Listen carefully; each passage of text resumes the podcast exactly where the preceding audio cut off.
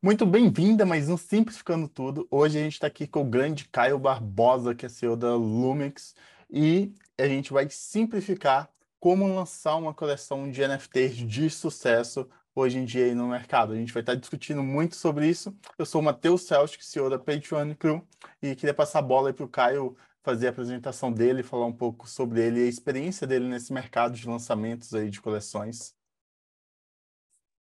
E aí, gente, tudo bem? Fala, Matheus. Primeiramente, obrigado pelo convite aí. É legal estar trocando essa ideia contigo. É, então, eu sou Caio, né? Eu sou um dos fundadores e co-CEO aqui na Lumix.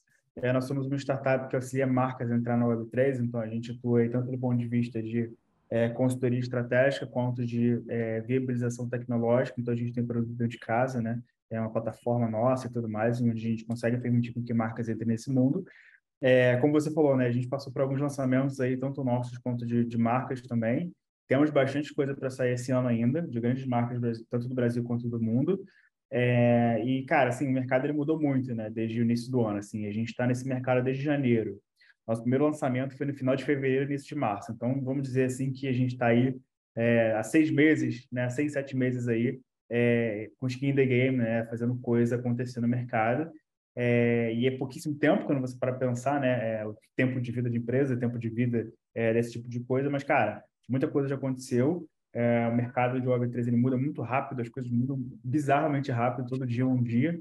É, então, a, a, forma de lançar hoje é totalmente diferente da forma de lançar no início do, do, desse ano e, consequentemente, totalmente diferente de é, como o pessoal lançava no passado, principalmente na época de board apes da vida, né? Então, é, é, é, muito, muito bizarro você ver como é que o mercado ele se adapta tão rápido e como é que as estratégias é, vão sendo muito bem estabelecidas e você consegue ver certinho cada época, né? Ah, essa aqui é a época do Freemint, ah, essa época aqui é a época da whitelist. Então, você conseguia, você consegue muito facilmente é, é, destacar nessas caixinhas aí, desses momentos, né?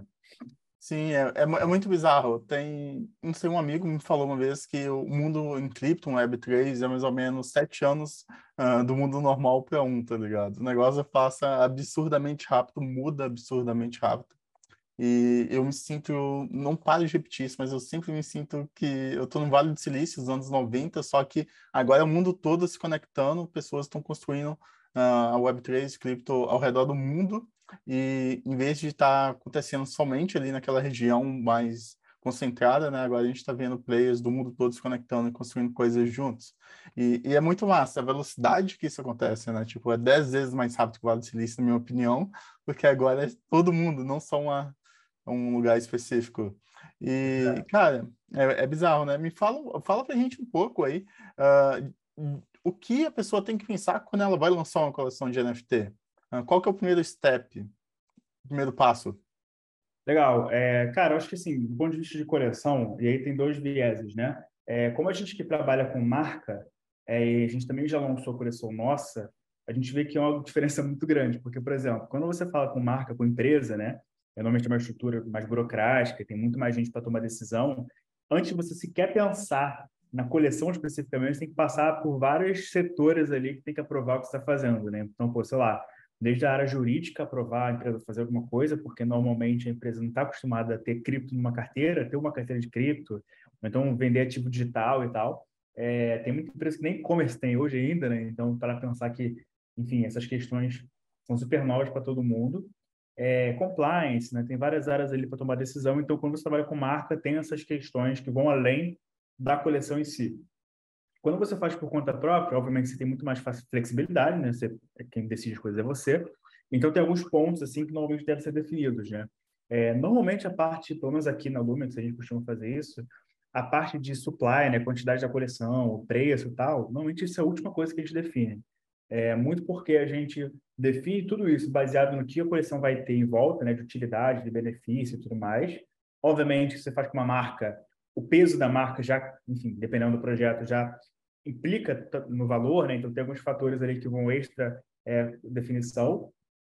É, e também porque a gente vai entendendo a demanda do mercado. Né? Não adianta nada querer lançar uma coleção de 10 mil NFTs se a comunidade tem 3 mil pessoas. Assim, é loucura, né? A probabilidade de dar errado é muito alta. Então tem algumas, alguns pontos né, que a gente vai observando para definir. Mas, basicamente, assim, se pudesse dar um, um, faço um step by step aí, é, eu acho que o primeiro passo é primeiro, beleza, teve uma ideia de lançar uma coleção de NFTs. Que, que vai ser essa coleção? Né? Vai ser uma coleção que vai ser um PFP, né? foto de perfil, é, porque você quer criar uma espécie de marca em volta disso, ou não, você já tem um jogo, você quer lançar itens de um jogo, ou você quer lançar um jogo e o jogo vai ser financiado por meio de NFTs, então vai vender item do jogo. Então, a coleção em si, né, é, o NFT em si, ele é só um meio, né? Você está querendo lançar uma coleção de NFT porque você quer fazer alguma coisa, e o NFT é o meio para você realizar essa coisa. Então, seja criar uma marca, criar uma marca de roupa no, é, digital, criar um jogo, ou então usar o NFT como uma forma de, de, de, é, de, gerar novas fontes de receita de uma coisa que você já tem. Então, acho que o primeiro passo, antes de pensar em quanto vai ter de supply, como é que vai ser a tal, cara, por que você está fazendo isso? Né? Por que você está criando uma coleção de NFT? Acho que esse é o primeiro passo. O segundo passo é, beleza, você pensou agora, agora sabe por que você está fazendo isso. Agora, beleza, o que que, o que que você quer dar, o que que você quer oferecer, o que que, para que vai servir esse NFT, né? Ele vai ser um passe de acesso para uma comunidade exclusiva?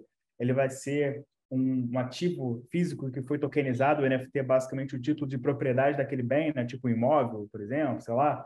Então, o segundo passo é definir a utilidade desse NFT, né? para que, que ele vai servir, o que, que ele vai dar, enfim, onde você vai usar isso.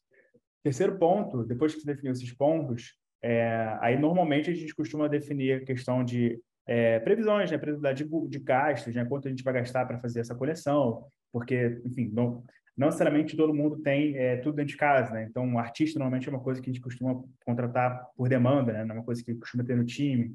É, desenvolvedor tem gente que não tem, né? Então, esses custos né, envolvidos na produção, porque, consequentemente, quando você sabe quanto você vai gastar, você tem ali que definir pelo menos o quanto você quer faturar, né? Para pelo menos você ficar no zero a zero ali, né? Então, nesse momento que a gente costuma definir, ainda de uma maneira mais, enfim, mais genérica, né? É, quantidade, preço, para a gente ter alguma estimativa ali de receita é, é, retorno, na verdade, sobre o investimento que a gente está fazendo em cima daquela coleção.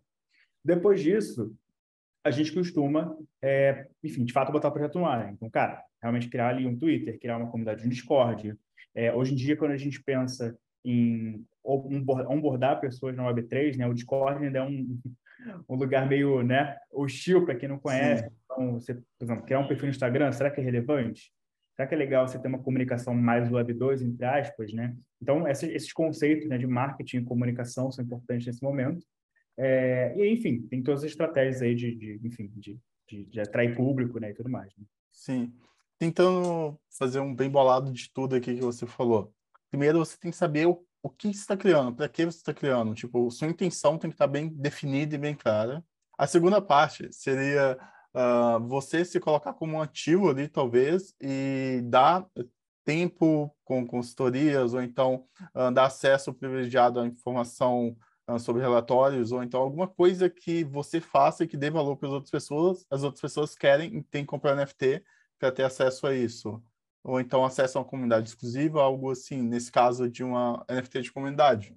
Uh, e depois tem que começar a pensar nos gastos que você vai ter para fazer isso e a estratégia de lançamento, que pode decorrer da sua comunidade, o tamanho da sua comunidade, dos gastos que você vai ter, e depois você tem que pensar como que você vai aumentar a sua comunidade ou crescer a sua comunidade e gerar demanda para o NFT uh, ah, que você está criando. É mais ou menos, esse que é o bem, o bem bolado, bem simples aqui, bem rápido, seria mais ou menos isso. Sim, com certeza. Inclusive, hoje em dia a gente já tem visto estratégias que usam o NFT é porque a gente, como, como vive nesse mercado de 24 horas, né? Normalmente a gente está acostumado a, tipo, o NFT ser algo que é comprado, né? É, mas hoje em dia a gente tem visto estratégias, inclusive, que os, NFTs são obtidos por meio de alguma gamificação, né? Por exemplo, a gente está aqui envolvido num projeto que uma marca vai lançar uma coleção de NFTs no evento físico. Então, as pessoas que foram no evento, elas vão conseguir resgatar um NFT lá, isso vai desbloquear vários benefícios em relação à marca. Então, tipo, o NFT não só pode ser vendido, como dado, né, de acordo com alguma atividade, algum, como recompensa, por exemplo, alguma coisa, né? Você deve brincar bastante com isso. Sim, isso é bem legal, né? É uma coisa que é meio que nova, não está sendo feita muito ainda, essa parte de NFT em eventos físicos, a não ser a prova de atenção, que chama POP, que é mais ou menos é, comprova que você foi em um evento, ou que você viu uma palestra, ou que você uh, teve a sua atenção destinada a algum objetivo. Porém, a criação talvez de uma coleção de NFTs para quem foi no evento e montar um grupo exclusivo a partir das pessoas que trocam, fizeram networking ou tiveram interação naquele evento é algo bem legal assim, a ser explorado. Eu acho sensacional essa ideia e estou ansioso aí para ver uh, como é que isso vai se decorrer. Depois me, me conta como é que foi esse lançamento. E uma coisa que é muito, muito louca, como que está sendo uh, esse meta atual? Eu, o último meta que eu realmente acompanhei muito de perto no NFT foi o Free Mint, que estava a rodo, né? O Globin, a coleção do Globin tal foi, tipo, disparado, assim, em que puxou o meta. Chegaram a valer, eu acho, quase 10 Ethereum, né, cada. E depois disso eu não estou acompanhando tanto o, o, cenário de NFT, porque estou mais focado no cenário realmente de Web3 e de metaverso. Uh, faz essa atualização aí para mim, para gente, conta o que está acontecendo agora no cenário de NFT. Legal. Cara, de falar, agora está um momento muito louco, porque não tem padrão. É, então, a gente tem visto muito, muita coleção aqui que está... É, ainda tem os freemints aqui ali, né? Mas muito distante daqui, da força que teve naquele momento, né? Até porque nesse momento de agora o mercado está muito embaixo, então, pô, o OpenSea bateu menos 97% do, do volume de fevereiro, que é uma coisa bizarra, né? Tipo, cara, praticamente Sim. quase ninguém, quase não tem ninguém tradando. É, uma coisa que está começando a crescer bastante, que é uma coisa que não tinha há, há meses atrás, é launchpads, né, de dessas marketplaces, né? Então, o OpenSea agora tem um launchpad deles, que tem coleções agora que são lançadas pelo OpenSea, então, para quem quiser ver aí, pode entrar no PC. Provavelmente vai ter algum banner lá com a próxima coleção que vai ser lançada por eles. Teve até um blog ontem que eu comprei é, e consegui fazer um 0.2 ali. É, então, esse, não diria que é um meta, tá? Mas tem ganhado muita força. É, drops que são feitos por meio desses marketplaces. Então, o Magic Eden tem o launchpad deles, né? O OpenSea tem também. É, e algo que tem começado a ganhar muita força também, mas ainda não é algo que é muito, é, como posso dizer, que tem muito volume, mas eu particularmente acredito que vai ser o, o vai estar tá aí dentro da próxima onda do Bull, são marketplaces verticais. O que significa isso?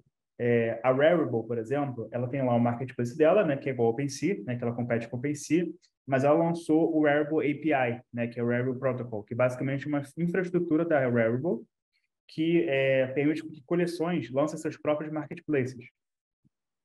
Então, se você for entrar lá no site da Rarible e scrollar a tela, vai ter uma seção dizendo, ah, essas coleções aqui foram feitas com o Rarible API. Aí tem lá é, Pixel Vault, tem o M-First, tem é, mais algumas outras bem conhecidas lá, que basicamente são coleções de NFTs que já existem, já lançaram, que usaram a Rarible para criar seus próprios marketplaces. Então, isso é um movimento que vai começar a bombar cada vez mais, porque a gente vê tanto esse debate sobre o royalty, né, a SudoSwap no royalty, e tem todo o debate sobre, cara, será que é certo ou errado da royalty e tal? Uhum. É, então, vai começar a surgir cada vez mais essas coleções, não só coleções que já lançaram, né, terem seus próprios marketplaces, mas lançarem nos seus próprios sites, assim como a gente vê hoje, mas já com uma estrutura de marketplace. Porque a gente estava acostumado a, eu vou numa página do Mint de uma coleção, então, sei lá, é, p2ecrew.com.br Mint, você o NFT, você revende no OpenSea em qualquer lugar. Agora, o que a gente tem visto é coleções lançando NFTs por meio do seu próprio site, como já era normalmente, mas também já com uma estrutura de marketplace lá dentro. Então, você consegue tradear por ali, as taxas são menores, né? tem vários benefícios ali. É, fora outras coisas que você consegue colocar, né? É, por exemplo, a gente aqui hoje em dia já permite compra de NFT com PIX cartão de crédito, mas você consegue brincar com isso também.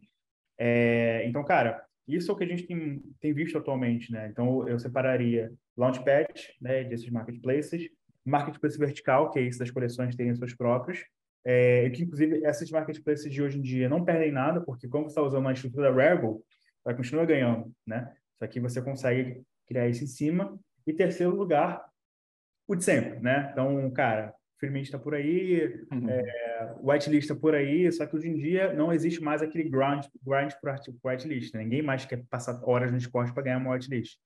Então, hoje em dia, realmente, é, cara, é mais collab e você ganhar o whitelist porque você faz parte de um grupo XYZ, né? É, eu aqui, por exemplo, faço parte do Atama, né, que é uma coleção bem legal, é de um cara chamado MGL, que é também é dono de um projeto chamado Product Whitelist, que é um Discord, como o nome sugere, só para dar whitelist para a galera. Então, tipo, hoje em dia, eu tenho ganhado muito whitelist por causa disso.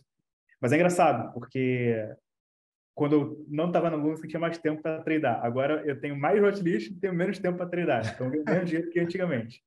Mas faz parte da, da jornada aí, né? Sim, sim, demais. É, esse movimento do, do Launchpad é algo que eu acho que mais do que Idem começou isso com mais Sosa, né? Uh, junto com o aumento do, do NFT na, na rede de Solano. E, e, aí depois o OpenSea começou também e agora uh, tá tendo outros players também fazendo isso. Eu, pessoalmente, acho isso bem bacana. É, tipo, é um meio, é uma forma de uh, meio concentrar uh, big players para você procurar. Tipo, você não tem que procurar em 100 sites, em 100 twitters mais, tá ligado? Você consegue separar alguns sites ali que você consegue ter noção do que está sendo lançado no mercado. Então, é. de uma certa forma é bom, de outra é um pouco ruim, né? Que perde um pouco do VS da centralização. Uh, é muito massa. Essa parte do, dos NFTs terem, das coleções terem marketplaces próprios, eu acho que é um, uma faca meio que de dois gumes. Tipo, eu acho que é interessante ela ter, mas, tipo, não restringir, tá ligado? É, aquilo, é. porque senão você perde muito volume, né? Sim. Você perde tráfego, porque o OpenSea, é porque todo mundo quer estar na primeira página do OpenSea ou no trem de, de volumes lá, porque, tipo, vai ter tráfego pra caramba, milhões de pessoas acessando todo dia. Então, eu acho que o mix dos dois é bem legal. Tem uma, eu acho, se não me engano, a, os punks, eles têm desde sempre o marketplace deles, né? E, e é, pô, 2017 a coleção deles. Então, é um negócio bem legal, assim uh, que, tipo, ele já, já tinha essa, um pouco dessa visão lá atrás também. E algumas coleções que imitaram eles também sempre lançaram marketplace. A gente vê uma ou outra só com marketplace, agora a gente vê esse aumento aí sendo algo meio meta, né? Meio padrão. É, eu acho que é bem, bem legal isso também. Sim, o que é legal disso também, porque como agora esses marketplaces estão sendo criados em cima da estrutura desses marketplaces, então, por exemplo, a Wearable tem esse Wearable API a OpenSea tem aquela support, né, também. Então, tipo, no fim do dia, é, o ponto positivo é que ele não fica fechado no marketplace dele, fica, ele fica conectado com todos os outros marketplaces porque está também na blockchain, também está feito na estrutura deles. Então é legal que eles conseguem de um lado, por exemplo, se a comunidade decidir que, pô, vamos tradar aqui no marketplace nosso aqui porque a taxa é menor, beleza, ok. É, mas se eles quiserem tradar em qualquer outro marketplace, eles podem também. Então, concordo contigo. É, o mix dos dois é importante pra caramba. É, e o que é legal desse negócio do Launchpad é que a gente tem começado a ver também que tem bastante volume também aquelas esse, esse Launchpad, né? Por exemplo, semana passada, eu acho, teve um drop no OpenSea que, cara, bateu tipo 600 Ethereum em 24 horas, um drop, assim, uma coleção aleatória, é sabe? É, então, tipo, tem, eu tenho visto que tem realmente uma demanda bem grande, porque no fim do dia é aquilo, né? Quase que um selo, né? De, Sim. cara, esse projeto aqui, a gente acredita. Confiável. É, tipo, é basicamente isso, né? Tipo isso. Então dá um, um boost ali também, né? Sim. É, é, é aquele negócio, né? Confiança pode ser escalada de algumas formas. Eu acho que a blockchain é o melhor exemplo que existe, que você basicamente não precisa confiar em ninguém, só confia na blockchain. Tipo, o Bitcoin vai chegar de um lado para o outro se você mandar. Porém, a confiança de uma marca uh, incentivando, falando que a outra é confiável também é um, é um, negócio muito forte, ainda mais quando a gente fala de big players, né? O OpenSea é um dos maiores, o maior player de NFT, eu acho, do mercado hoje. Uh, e ele fala, pô, essa marca é confiável, pode, pode comprar, é confiável. É. dá uma segurança a mais, né? Você se sente ok, ó, eu acho que vale a pena. Sim. Mas, e como vocês verem isso? Você vê isso também uma forma, tipo, das marcas entrarem nesses launching pads? Como é que você está vendo o movimento, tipo, desses launching pads? O que eu mais vejo é projetos aleatórios, um ou outro de marcas. Tem algumas empresas também que são especializadas em lançar uh, algumas marcas. E como que você vê todo esse movimento de launching pad no sentido, primeiro, uh, projetos aleatórios sendo lançados, Segundo, uh, parcerias com possíveis marcas. E terceiro, parcerias com outras empresas, igual a Lumix, para fazer uh, o NFT das marcas e ter uma parceria com o OpenSea ou com o Magic Eden, por exemplo, para lançar nelas esses NFTs de marca. Como é que você está vendo isso tudo? Legal. Cara, diferente, assim, dificilmente é, as marcas vão querer lançar por meio desses marketplaces direto, porque imagina, é, é quase como se você estivesse fazendo é, ao invés de você ter o seu próprio e-commerce, você lançasse seus, seus produtos no Mercado Livre, né? É, não que seja detrator, mas no fim do dia a marca quer ter uma experiência mais personalizada, né? Quer ter a carinha dela ali, quer ter a, logo dela, quer ter o branding dela ali naquela experiência. É, e quando a gente, quando você parar de pensar, inclusive, no público que vai comprar, é, excluindo um pouco a galera da Gen aqui, né? Que é onde a gente se inclui aqui. É, pô, sei lá, um cara que é fã da, pensando na marca aqui, cara que é fã da, da Gucci, por exemplo, que não está nesse mundo, pô, ele não vai estar no OpenSea para comprar Gucci, sabe? É, então, tipo, eu acho que depende muito do ponto de contato é, e os canais onde a marca quer se comunicar, quer interagir e tudo mais. Então, eu vejo muitas marcas continuam lançando seus próprios sites, nos seus próprios domínios, seu próprio para conseguir for, continuar fornecendo essa experiência mais personalizada para o seu público, trazendo esses conceitos Web3 para lá. E esses mercados secundários continuam sendo os Mercado Livres, eBays e tudo mais da vida, onde vai estar rolando aquela transação ali. Qual é a diferença que agora as marcas também monetizam em cima disso? É, então, eu vejo muito mais realmente esses lugares servindo muito mais para pessoas físicas ou então empresas é, web, Web3 native, né, nativas da Web3, que vão lançar seus projetos e vão ser impulsionados por essas plataformas. É, eu vejo muito por isso. Porém, eu vejo um caminho que mexe com um pouco dos dois, né, que é o terceiro ponto que você trouxe. Então, por exemplo, é, você falou muito da confiança, né? Então, por exemplo, qual, qual é uma das principais coisas que as pessoas olham no OpenSea? Se a coleção é verificada, né? Por exemplo, né? É, quando não é verificada, ou porque é muito nova, ou porque a galera não foi atrás, né, de ser verificada e tal. Então, você fica meio assim, dependendo do tempo de, de que a coleção é, se lançou. Então, o que, que eu, eu, vejo de caminho também interessante de mesclar os dois? É as marcas lançarem nos seus, nos seus próprios sites e tudo mais, com empresas tipo a Lumix, né, que auxilia elas a lançar, e fazendo parceria com esses marketplaces para conseguir verificação mais rápida, né, para ter algum destaque, é, como se fosse um apoio de marketing, de certa forma, né, para ter mais destaque nesse mercado secundário. E, inclusive, tem um, uma quarta possibilidade que é você, a empresa continuar lançando no seu site, continuar lançando com a empresa que ajuda, tipo a Lumix, fazer essas verificações é, é, é, prioritárias, né, e esse apoio de marketing, e ou é, lançar parte da coleção lá. Então, é uma coisa que, que aconteceu essa semana com uma, uma coleção brasileira, inclusive, chamada Rough Diamonds, né? Não sei se você, você conhece. Que era não, aquele... não conheço. É uma coleção brasileira, inclusive o Lug, que é nosso head comercial aqui, é advisor lá, e é basicamente assim, eles pegaram 11 atletas brasileiros que são, tipo, estrelas do futebol, tipo Hendrick, Matheus França, essa galera que é super, tipo assim, as maiores estrelas do futebol sub-18, sub-17 do Brasil, e estão agora lançando várias coisas em relação a eles. Então, você vai poder comprar NFT deles e você vai ser quase, quase que um investimento em cima desses atletas que são promessas do futebol brasileiro. E aí agora, eles fizeram alguns drops já de gratuitos, de umas camisas e tal, super legais. Tem até uma camisa com a logo da Lumix lá. É, e o, hoje ontem eles lançaram um drop com a Crypto.com. Então, tipo, uma parte da coleção está sendo lançada lá. Lançou hoje, eu acho, já vendeu quase metade, ou mais da metade. É, então, por que isso é interessante? De um lado, pô, Crypto.com é um nome gigante no mercado, traz credibilidade para a coleção. Segundo, a exposição que você tem lá. E terceiro, você conseguir usar isso como leverage para você depois retornar esse valor para a tua própria coleção, né, no que você depois para frente.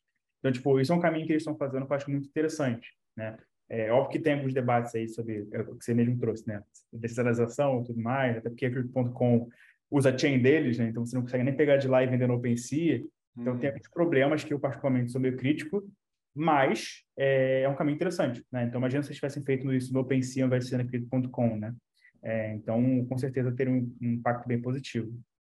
Sim, é, eu sou muito a favor de parcerias estratégicas para alavancar tanto a marca de um quanto a marca de outro, o resultado para um e para outro. Eu acho que a Web3 é muito sobre isso, muito sobre tipo conexões, é, todo mundo vão se ajudar, vão construir juntos, vão fazer coisas juntos e crescer juntos.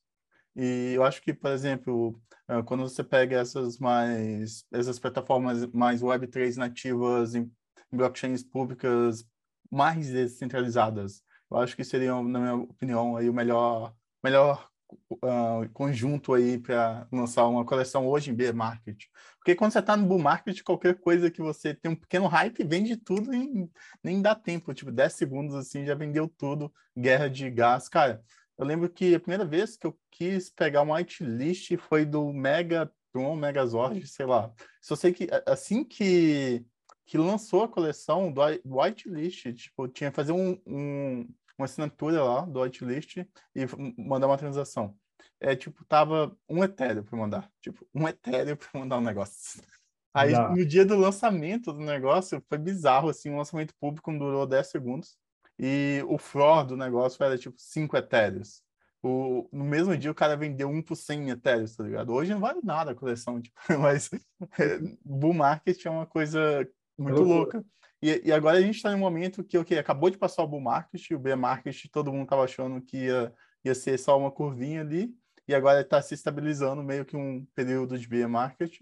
Então, todo mundo está meio que se readequando, entendendo o mercado uh, e, e, tentando decifrar modelos aí de lançamento para o bear market, por exemplo. Uh, queria que você deixasse algumas dicas ou falar um pouco sobre lançamento e bear market uh, de coleções de NFT. Legal. Cara, então, é, é, é muito louco, né? Esse momento... É, cara, exatamente o que você falou, assim, bull market, você lançava qualquer coisa com uma arte legalzinha, assim, você vendia. É, é muito louco, porque, e, e, assim, a gente aqui viveu, é, está vivendo, na verdade, os dois momentos, né? A gente lançou, nosso primeiro lançamento, nossos dois primeiros lançamentos foram no bull market. É, não, desculpa, nossos três primeiros lançamentos foram no bull market. Primeiro foi um lançamento que a gente fez de um artista, é, nem a Lumix como empresa nem existia ainda, foi mais na física, eu e o Gabriel, meu, meu co-founder aqui.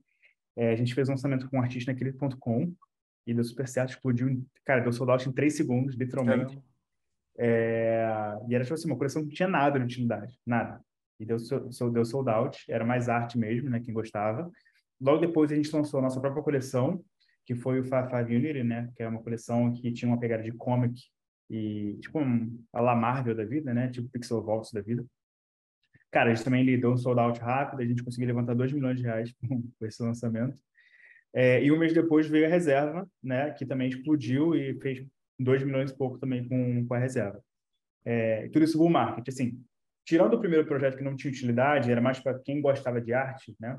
Os outros dois projetos tinham um roadmap, tinham, cara, uma estrutura bem montadinha, próximos passos, benefício, papapá, não sei o quê. Então, assim, não é um projeto que qualquer, né, é, que estava sendo lançado, mas, obviamente, a gente se, se, se apoiou muito no momento de mercado, né, que, acho que, lançando hoje em dia, confesso que eu acho que não daria sold out, tá? É, por conta do momento que a gente está, mais pelos valores que a gente cobrava na época. Mas, trazendo essa realidade para agora, e é engraçado como é que o mercado mudou e como é que até as empresas que a gente trabalha chega, chegam até a gente hoje, porque naquela época, como estava muito hypado, todo mundo queria lançar qualquer coisa para sair em notícia, né? Sair na né? Então, ó, quero lançar um NFT, quero estar no metaverso e tal. E aí, os projetos chegavam para a gente, era muito sem pé na cabeça. Tipo assim, cara, deixa eu lançar um negócio aqui, a gente lança duas semanas e bora. Só que, cara, é, o mercado caiu, todo mundo ficou desesperado, né? E aí, agora a pessoa está voltando com mais maturidade. Então, como é que está hoje o momento? Cara, muitas empresas que a gente está falando, né? Os lançamentos que a gente está envolvido agora, tem muito mais uma pegada de posicionamento de marca. Então, cara, vamos lançar aqui, sei lá, 100 NFTs, 200 NFTs, é, ou de graça, ou um preço relativamente ok, mas para me posicionar agora, criar minha comunidade de pô, uma galera bem fã minha, bem engajada, que vai conseguir tipo, me ajudar ir crescendo esse projeto para quando tiver um momento melhor de mercado, lançar um porradão. E essa galera já vai estar aqui, a comunidade, a tendência que já esteja mais estabelecida e mais pessoas interessadas, eu consigo monetizar para caramba lá na frente. Então, o que a gente tem visto muito agora é como se fossem coleções, é, coleções de esquenta, sabe? Coleções que as marcas, ou, enfim, nós mesmos, pessoas físicas, estão criando, mas numa pegada de, cara, vou lançar agora sem objetivo de faturar muito, vou lançar agora para, ou, sei lá, não ganhar nada, né, mas para fazer de graça, ou para eu, pelo menos, recuperar a grana que eu investi aqui, eu já criar minha comunidade, para essa galera depois me dar dinheiro. Né? Ao invés de eu ter que criar uma comunidade com 30 mil pessoas e torcer para dar sold out em dois segundos, senão alguém, a galera dá FUD e acabou, você sabe muito bem, né? Sim. É, então, tipo, ainda mais hipermarcas, né? Sim. Então, tipo, tá muito nesse momento, assim, as empresas e as pessoas que a gente tem conversado aqui estão criando seus próprios projetos, estão fazendo, estão num movimento muito assim, de criar suas comunidades com mais calma, né? É, lançar coleções de NFT é, para tirar uma graninha ali, baixa, para basicamente ficar no zero a zero, ou então para realmente montar essa comunidade, essas, essa, essas pessoas que vão ser defensoras da marca, para justamente, em um momento mais oportuno, fazer dinheiro de verdade, né? É muito isso. É, ou, se você for um cara muito bom de marketing, você, como o seu projeto é muito repado, aí você consegue ganhar dinheiro hoje, né? Mas, cara, é tipo, sei lá, 0,001% das, das projetos estão sendo lançados aí, né?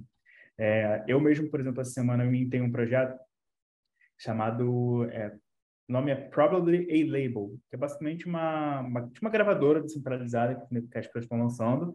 E o cara já é muito grande, o cara já é empresário, tem quantos mil seguidores no Twitter. Aí, mais fácil, né? O cara é. lança no Twitch e dá sold out. Ele deu sold out em sete minutos. Mas, porra, né? Comparar com um cara desse é, é complicado. Então, a gente tem que ter muito pé no chão entender é, o momento de mercado. A não sei que seja um cara muito famoso, então você seja o brabo do marketing, né? Que você consiga fazer e ter uma demanda muito forte para o seu projeto, é, eu faria nesse sentido, sabe? Uma, uma, uma, comunidade mais calma, um projeto um pouco mais é, esquenta agora, né? mais ou menos assim. Sim, a gente também está falando de Brasil, né? Porque a gente está muito atrás ainda como uh, um, lançar uma coleção brasileira para vender para brasileira é muito mais difícil do que você lançar uma coleção na gringa para o seu público que é gringo que já está acostumado a comprar NFT.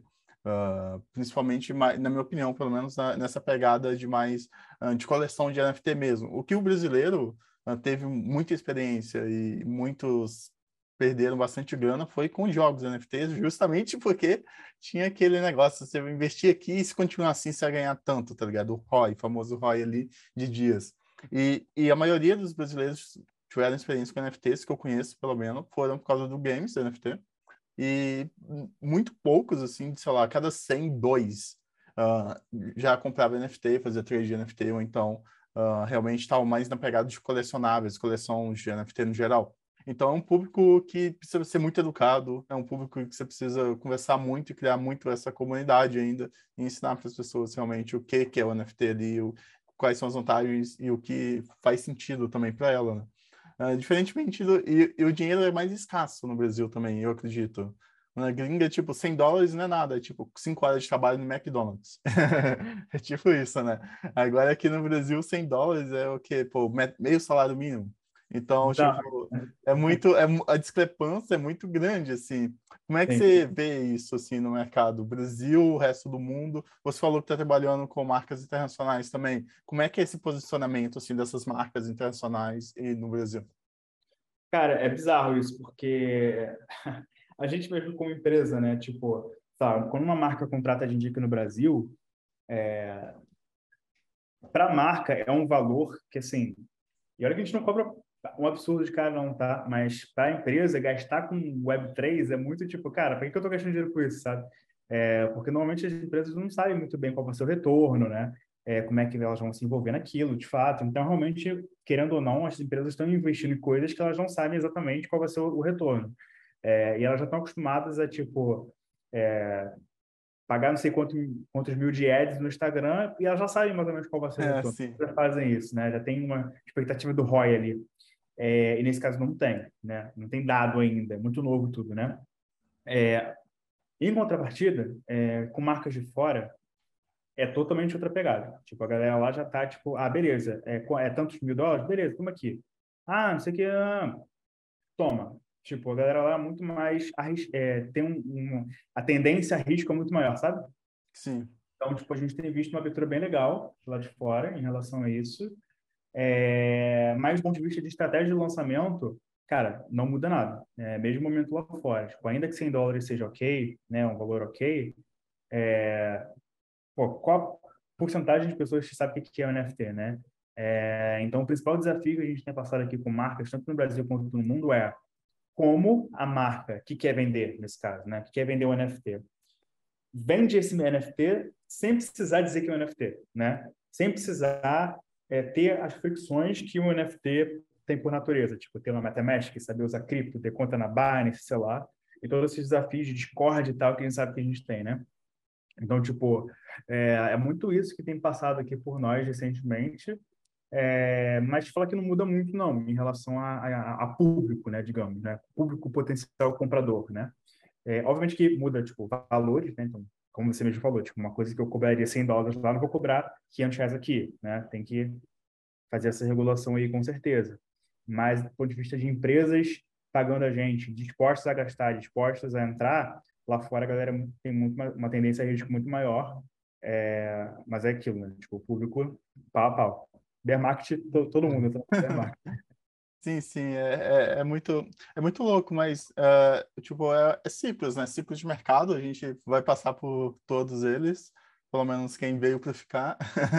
Uhum. Objetivo, é, os objetivos são diferentes, eu acredito muito que no bear market é hora de preparar a base e deixar tudo apontando para cima, para quando subir, você subir tudo muito rápido também junto. E está bem preparado ali, uh, porque é aquele negócio, mesmo jeito que desce, sobe. o mercado de cripto, né? Tem, tem o seu tempo.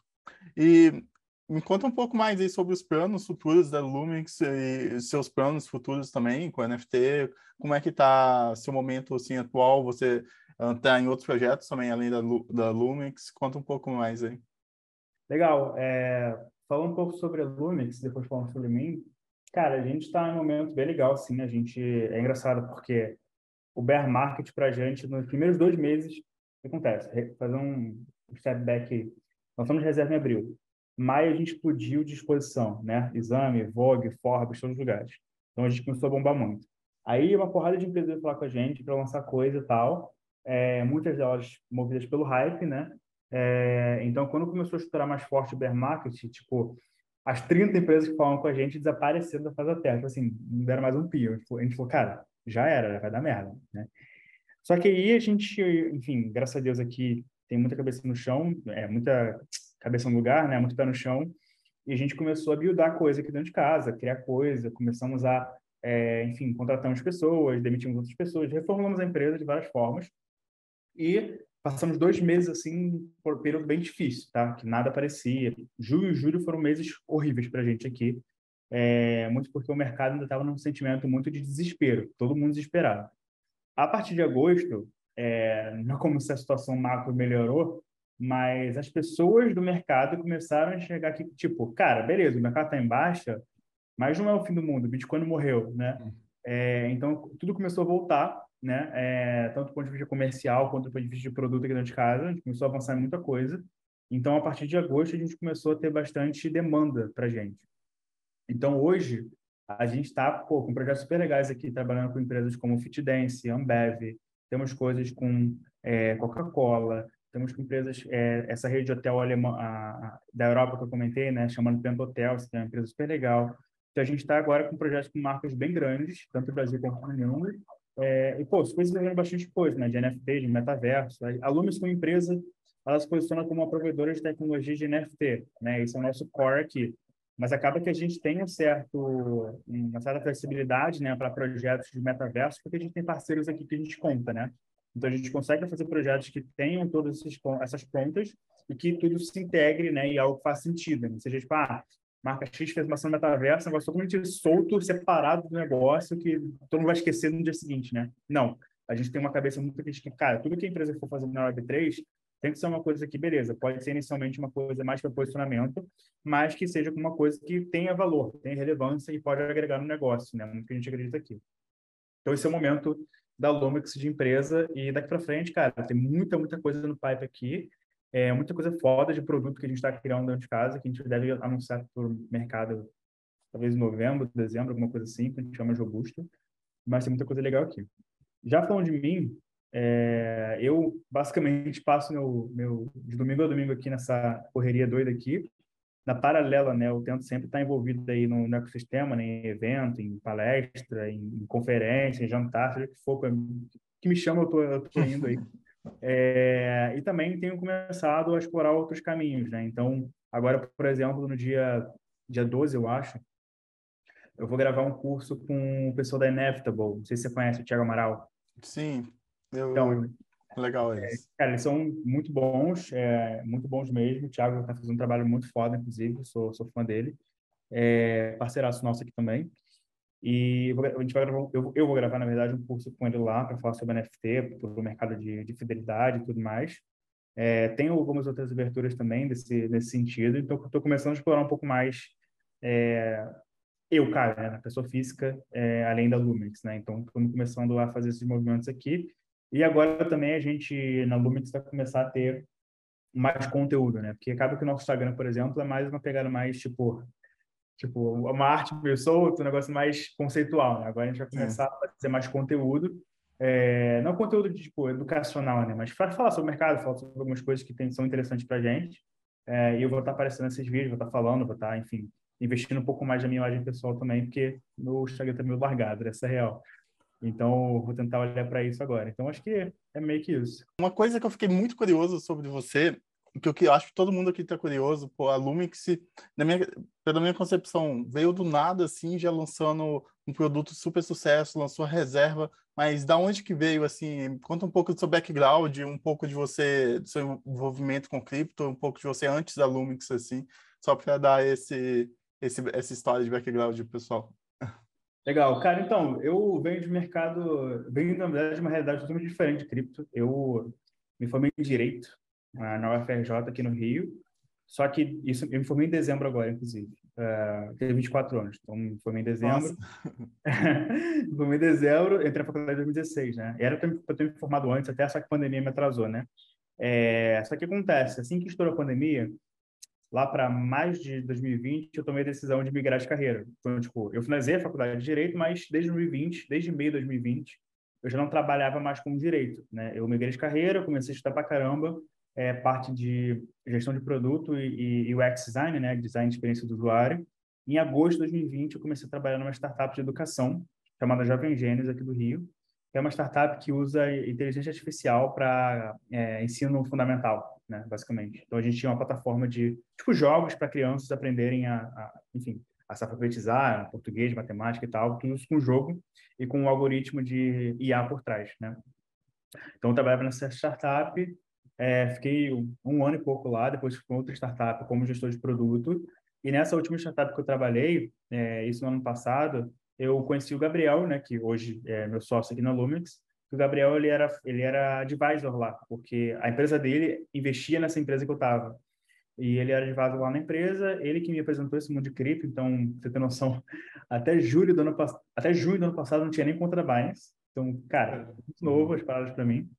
É...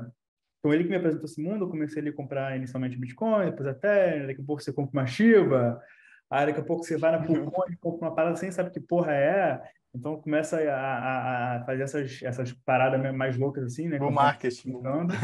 o marketing, loucura. E teve uma vez que eu comprei uma moeda chamada Meta Shiba Inu. Eu fui no site do, do, fui entrar no site da moeda, era Marcos Zuckerberg com o cara da assim. Cara, bizarro as paradas, né? E eu fazia dinheiro com essas porra. É, então tive essa época bem degena, assim. É, até que lá para setembro, talvez, eu conheci NFT. Né? Eu descobri esse mundo de NFTs, inicialmente por causa de jogo. Né? Acho que muita gente começou com jogo ali, né? É, inclusive, nessa época, eu via muito vídeo do jogador de NFT que você fez da entrevista, o Rodrigo, né? Hoje Sim, dia... eu lancei essa semana agora. Muito, muito gente boa. É, hoje em dia a gente é super parceiro dele aqui. Eu até brinquei com ele. Falei, cara, eu via teu vídeo você me ensinava a vestir em escambro. Agora, agora tá aqui falando comigo. É, tudo isso, né? Tipo, eu via vídeo dele e tal, a gente investia em bomba cripto, aquelas porra toda lá, né? Que a gente investiu, todo mundo ganhou, perdeu dinheiro. É, e assim como acho que quem permaneceu aí também fiz a transição, né? Para depois esse mercado mais de colecionável, de arte e tal. Isso lá para novembro. Então eu e o Gabriel a gente investia muito junto, a gente participava de várias comunidades. Em dezembro a gente falou, cara, talvez, então não vendo nada no Brasil, ninguém está fazendo nada, vamos tentar fazer. Aí nesse meio tempo que a gente tomou a decisão de criar alguma coisa até sair a Lumix, apareceram várias coisas aqui no Brasil. É, e aí, em janeiro né, desse ano, a gente começou a empresa. Então, basicamente, foi meio que isso. Eu estou no mercado de cripto NFT há um ano, vai, por aí. Cara, demais, demais. Muito rápido, né? É muito legal que o mercado de Web3 permite isso, né, cara? Como é uma coisa muito nova e qualquer pessoa que quer, tipo, entrar mesmo a fundo, tipo, ela tem muito espaço no mercado, porque carece de muitas pessoas no mercado de Web3. E até por causa disso, vou fazer um mexendo aqui, eu estou lançando meu livro segunda-feira sobre como trabalhar com Web3, metaverso e NFT. Que a ideia é, é tipo, simplificar tudo isso, metaverso, NFT e, e Web3, da maneira mais simples possível para alguém que realmente só viu o básico do básico. E depois eu trago as profissões em alta, como você consegue uh, em cada profissão, aprender basicamente de graça, porque tem um milhão de threads no Twitter, um milhão de cursos uh, gratuitos sobre community manager, sobre dev em Solid. Então, tipo, separei quatro profissões que estão muito em alta nesse mercado, como você consegue aprender e onde você consegue os primeiros empregos ali, os sites e as, as DAOs, as comunidades, assim, que você consegue os primeiros projetos, os primeiros empregos.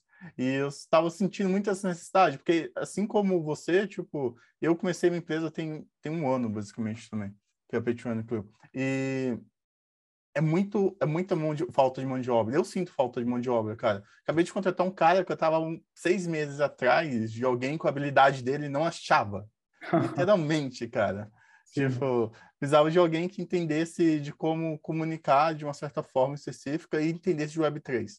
Tipo, não tinha. Não achava no mercado brasileiro. Então, é um mercado que está super é, apesar do mercado estar em baixa de cripto em geral, mas o mercado de contratação de pessoas de Web3 e cripto é muito em alta. Uh, e dá para, em pouco tempo, dá para você conseguir, né? Uh, tipo, fazer esse pivot, mudar de carreira. Eu mesmo mudei de carreira muitas vezes, assim, durante a minha vida. Eu tive umas quatro carreiras diferentes também. E, mas é, é, uma, é um perfil que eu encontro muito em empreendedores, né? Pessoas que estão empreendendo, construindo coisas, até principalmente no mercado de cripto, né? Muda muito de carreira e, e pivota bastante. E qual o aprendizado, assim, nesse, nesse período que você está em cripto, assim, tudo isso que você passou e está construindo e construiu já também, uh, que você gostaria de compartilhar para quem está começando agora, quer começar a empreender ou a trabalhar no mercado de Web3, cripto, qual o conselho que você daria para as pessoas? Cara, eu acho que o principal aqui, e foi uma parada que a gente, graças a Deus, aprendeu muito rápido, é não se deixar levar pelo hype, brother. Porque, assim, uma coisa que a gente, que a gente começou a, a explicar um pouco, né? A gente lançou a nossa coleção lá dos 2 milhões. Cara, a gente saiu contratando igual maluco. A gente chegou a bater 38 pessoas na empresa. Caralho. E ele falou, cara, aí, aí chegou um dado momento que eu olhei pro lado e falei, cara, pra que que eu fiz isso? Tipo, o que que eu vou fazer com essas pessoas, sabe?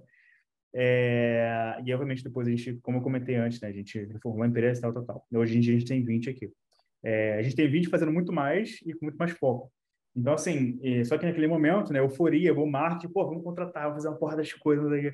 Então, cara, eu acho que é, ter muito pé no chão, a gente sabe que o Web3, é, e para quem não só empreende, mas investe também sabe que, pô, tem muito potencial de fazer muito dinheiro, a gente sabe disso. É, ainda mais o bear market, né, tudo caindo, né, então quem está com grana agora, liquidez para comprar, compra, né, é, quando voltar todo mundo vai se dar bem aí mas é, a gente sabe que, pô, da mesma forma que tudo pode subir, pode cair. Né? A gente viu aí vários exemplos disso. Né? Terra-Luna de, desaparecendo da face da Terra. Eu tinha um amigo que tinha feito é, 500 vezes Terra-Luna, só que não vendeu. E aí ele ah, zerou, né?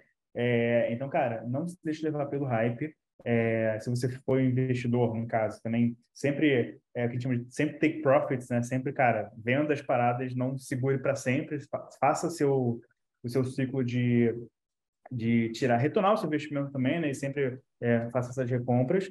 No caso de empreender, eu acho que é muito isso, não se deixe levar pela onda do momento, a não ser que a onda do momento não seja uma onda só do momento, que ela não vai morrer no mês, mês que vem. É, então, eu, eu, dou muitos esses conselhos, assim, muito pé no chão. Apesar da Web3 ser um, ser um mercado muito explosivo, muita gente fazendo muito dinheiro muito rápido, é, tem muita gente perdendo muito dinheiro muito rápido também. Então, tipo, é, realmente tentar entender onde você está entrando, como você vai lidar com isso e, e, e se você, o que você está construindo é uma coisa que vai conseguir sobreviver ou não. Né? E se não for, se possível, tente a, a pivotar, né? adaptar o seu negócio, o seu projeto ao, a algo que vai conseguir perdurar, né? Muito isso. Com certeza, cara. Isso é algo, cara, pô, uh, no mercado de cripto, eu entrei muito tempo atrás, na real, 2016, que foi a primeira vez que eu comprei Bitcoin, porque eu estava indo para a Europa e não queria pagar IOF. A verdade foi essa. Aí eu comprei no final de 2016, 2017 cheguei lá e comecei a vender aquilo, já tinha subido 50% mais ou menos. Era, tava em mil e poucos ainda dólares o Bitcoin naquela época, porra, e foi a 20 mil no final de 2017. Eu vendi tudo em mil e poucos, tá ligado? Porque era só um câmbio que eu queria fazer aquilo. E Sim. depois que eu fui aprendendo mais, por causa dessa subida, assim, ó, voltei para o Brasil no final de 2017, aprendendo mais, e, pô, nesse bull market de 2017, eu perdi dinheiro pra caramba. Deixei as moedas lá para sempre. A Link foi a única que sobreviveu e deu, tipo, 100 vezes.